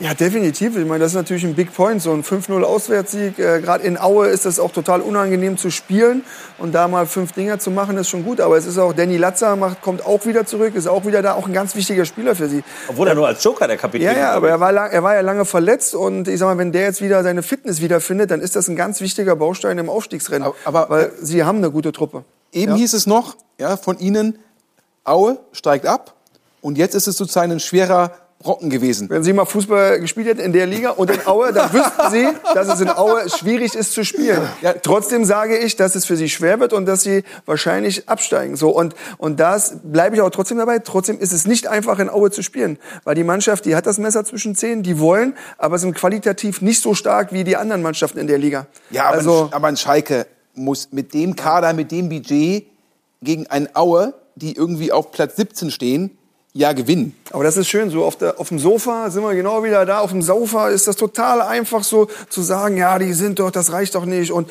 die müssen doch gewinnen. Aber dann im Stadion das abzurufen und abzuliefern, das ist ein anderes, das ist ein anderes Paar Schuh. Und das ist dann hier auf dem, wie gesagt, auf der Couch ist das einfacher als im Stadion. Und deshalb äh, ja, äh, ich glaube, wenn man das mal selber mitgemacht hat, dann weiß man, wie es in Aue ist, zu spielen. Und das ist nicht einfach. Gut, aber die Gemengelage, und damit sind wir dann wieder beim FC Schalke, wie schätzt du die aktuell ein? Martin Pingerhagen hat schon gesagt, bei Gramotzes gab es auch immer wieder Gerüchte. Äh, jetzt hat er einen tollen Sieg erzielt, hat offensichtlich auch viele eben Verletzte, die er wieder zurückbekommen hat, hat quasi das Luxusproblem. Er kann sich entscheiden, wen er nun wirklich aufstellt. Wie siehst du die Chancen für Schalke, eben ganz oben nochmal anzuklopfen? Ich sag, Schalke ist definitiv auch eine Mannschaft, die um die oberen Ränge mitspielen wird, weil sie haben einfach einen guten Kader. Sie haben eine Offensivreihe, die Tore schießt und sie haben da hinter mit Salazar haben sie einen Topspieler, der einfach auch wiederum aus dem Mittelfeld auch offensive Akzente setzen kann und auch hinten in der Abwehr haben sie gute Spieler. Also für mich Schalke einer der Topmannschaften und Schalke muss aufsteigen, weil es ansonsten, glaube ich, so ein so ein zweites HSV werden kann. Also die sind jetzt leider schon vier Jahre in der zweiten Liga und da sind wir wieder beim Thema Geld. Also wenn Schalke das dieses Jahr nicht schafft, hätten sie, glaube ich, ein großes Problem. Mhm. Und sie gehen ja auch mit diesem Thema äh, auch ja, offensiv um und äh, von daher ich, das wird spannend. Also deswegen ist ja die zweite Liga so geil. Wir diskutieren darüber, wir diskutieren über acht Mannschaften. Ich glaube, es gibt ja nichts Spannenderes als diese zweite Liga dieses Jahr. Aber Sven Schmidt ist ja tatsächlich der Mann äh, des Geldes sozusagen, auch in der zweiten Liga, unterstützt fast die Hälfte der Liga auch durch Sponsorengelder. Inwieweit hat Schalke da wirklich einen unglaublichen Druck auf der Kette, dass es dieses Jahr schon klappen muss? Na, ich glaube, diese Saison ist es überhaupt noch, noch einigermaßen ruhig, weil die ihre E-Gaming-Lizenz verkauft haben. Mhm. Dadurch hat Schalke zu Saisonanfang Für über, etliche Millionen, ne? über 20 Millionen Ja. Euro Cash vereinnahmt. Das hat auch ein bisschen den Druck rausgenommen bei sozusagen dem, der Umgestaltung des Kaders. Ähm, da musste man nicht Sachen Spieler sofort verkaufen, sondern konnte noch ein bisschen abwarten. Ähm, aber klar, da hat der, hat der Franz natürlich komplett recht. Auch ein Schalke, vielleicht kann man sich noch eine Saison in der zweiten Liga leisten. Also wenn es diese Saison nicht klappt, vielleicht nächste. Aber natürlich drei, vier Jahre, ja. Da gibt es ja auch die Bürgschaft des Landes NRW, die da notwendig war, um die Insolvenz sozusagen ähm, zu vermeiden. Und es ist ganz klar, das Stadion, die Struktur, aktuell keine Zuschauer, keine Spieltagseinnahmen, das tut Schalke mal mördermäßig weh. Und daher, Schalke braucht wieder die Zuschauer im Stadion. Und Schalke muss spätestens sozusagen nächstes Jahr wieder aufsteigen. Tatsächlich, diese Zuschauer, das ist Martin Piekenhagen natürlich auch in Rostock ein großes Thema. Auch ein Verein, der wahrscheinlich jedes Spiel ausverkauft hätte, wenn denn die Zuschauer kommen dürften. Nun gab es heute die Konferenz, soweit ich das mitbekommen habe, auch zwischen Ministerpräsidenten und dem Kanzler. Ändert sich nichts. Das heißt, die Fans bleiben draußen. Hans-Joachim Watzke hat schon gesagt, da will er vielleicht gegen vorgehen. Würden Sie sich sofort auch anschließen und sagen, jetzt, jetzt greifen wir mal an, weil so kann es ja nicht weitergehen. Sowohl aus finanzieller Sicht als auch, dass man es kaum noch nachvollziehen kann? Ja, es ist- ja schon mehrfach von, von, von vielen Seiten auch gesagt worden. Also für uns ist das Thema auch äh, unheimlich schwierig, weil uns enorme äh, Einnahmen pro Spieltag da wegbrechen, mit dem wir gerade jetzt als Aufsteiger äh, halt gerechnet haben.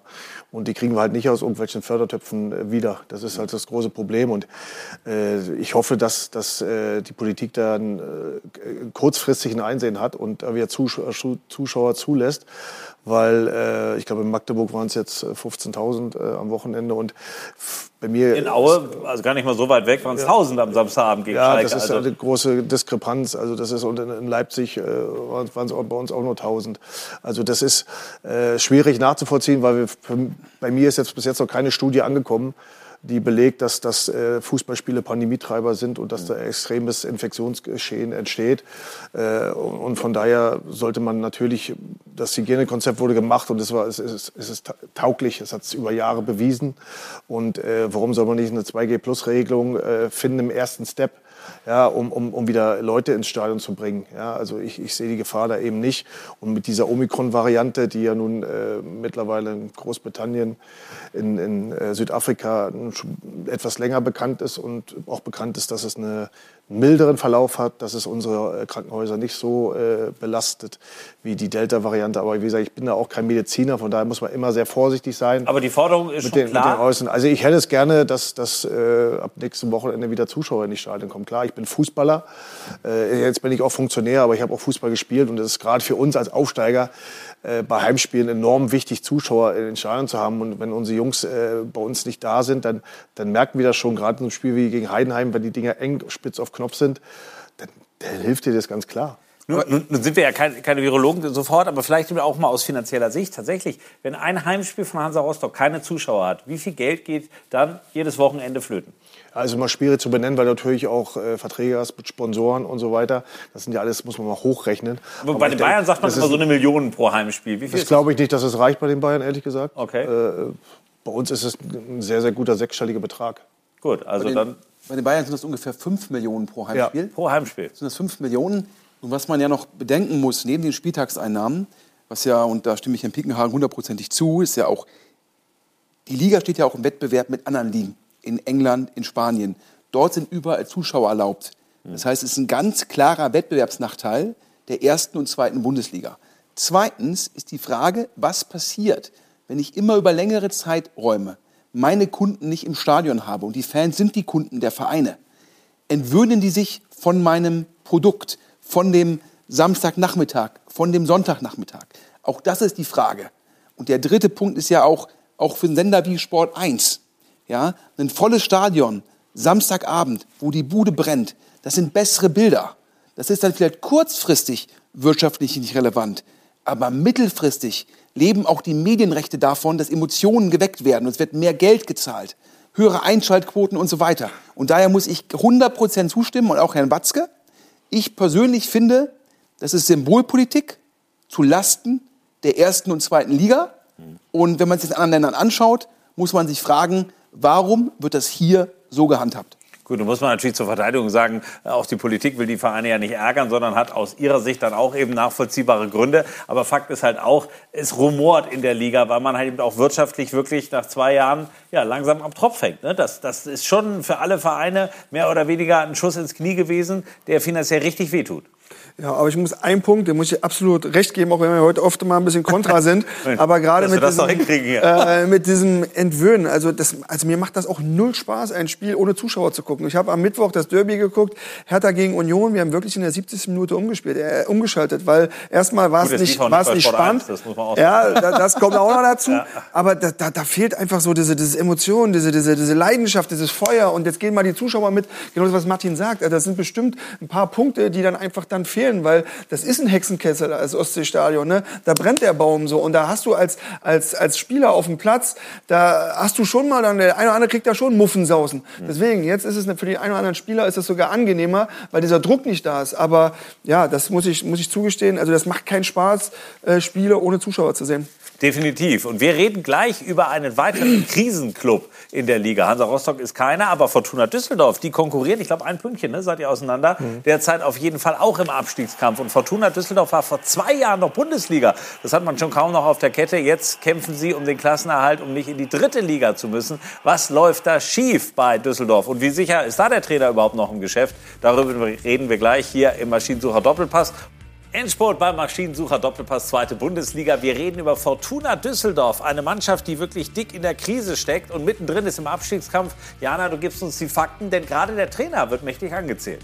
Ja, und Christian Preußer hatte ja tatsächlich am Sonntag Geburtstag und er hatte doppelten Grund zur Freude, denn er hat eine Jobgarantie bekommen von Klaus Allofs, mit der nicht jeder mehr gerechnet hat, insbesondere nicht die Fans der Fortuna. Sie sagen sehnen Auges in die dritte Liga. Sieht Allofs das denn nicht? Wie kommt er darauf, dass Preußer jetzt nach 20 Spielen und der schlechtesten Heimbilanz seit der Landung auf dem Mond auf einmal die Trendwende schafft? Tatsächlich stehen null Punkte und null Tore nach den letzten drei Spielen. Die Fortuna steckt unten drin und hier erinnert erinnert noch mal einer an das Jahr 1998. Da startete die Fortuna als Favorit ins zweite Zweitligajahr nach dem Abstieg.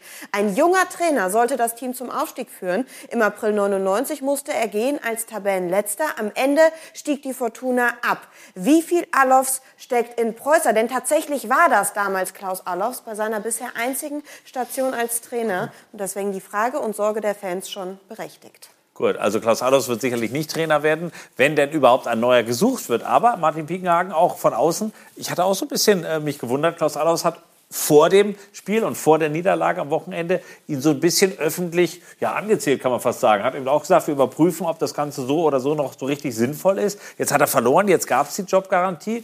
Ungewöhnlich, ne, wenn man das als Vorstand äh, macht, dass man ja, so dem Trainer auch quasi die Chance gibt, ähm, dass, dass, er wirklich auch sehr stark kritisiert werden kann, weil man ihm keine hundertprozentige Rückendeckung gibt. Klaus Allofs ist ein extrem erfahrener Mann. Also äh, von daher habe ich da sehr, sehr großen Respekt vor dem, was er tut. Und letztendlich muss er es beurteilen, weil er die tägliche Arbeit auch sieht vom Trainer. Und er muss äh, letztendlich das Gespür haben und das Wissen haben, ob der Trainer äh, noch der richtige ist oder eben auch nicht. Und äh, anscheinend hat er das, sonst hätte er so eine Äußerung auch nicht gemacht. Ein Gut. Sportmanager hackt dem anderen Sportmanager kein Auge aus. Das da muss auch. man ganz klar sagen, ich bin ja hier, ich bin Düsseldorfer, ich bin Fortuna-Fan und ich kann den Fans nur zustimmen. Es ist mir ein Rätsel, da wird der Herr Rösler von Herrn Allofs gegangen, der ehemalige Trainer, nach einem fünften Platz. Mhm. Und jetzt wird festgehalten an Herrn Preußer, ist ja, glaube ich, fast der gesamte Vorstand ausgetauscht, Co-Trainer ausgetauscht, alle ausgetauscht. Es funktioniert immer noch nicht. Da muss man auch mal sagen, in die dritte Liga absteigt, das wäre für die Fortuna genauso bitter wie die Zweitliga-Jahre für den HSV. Das darf und kann nicht passieren. Ja, kann da, schon. Das ja, das stimmt, das stimmt. Man das ist stimmt. derzeit auf Platz 15. Ja, das stimmt, das stimmt. Hat, hat 20 Punkte. Mike, ja. wenn du das so siehst, also woran machst du den Niedergang fest, dass Fortuna Düsseldorf in dieser Saison keine echte, ja, wirklich Bereicherung für die zweite Liga ist, zumindest in den oberen Regionen?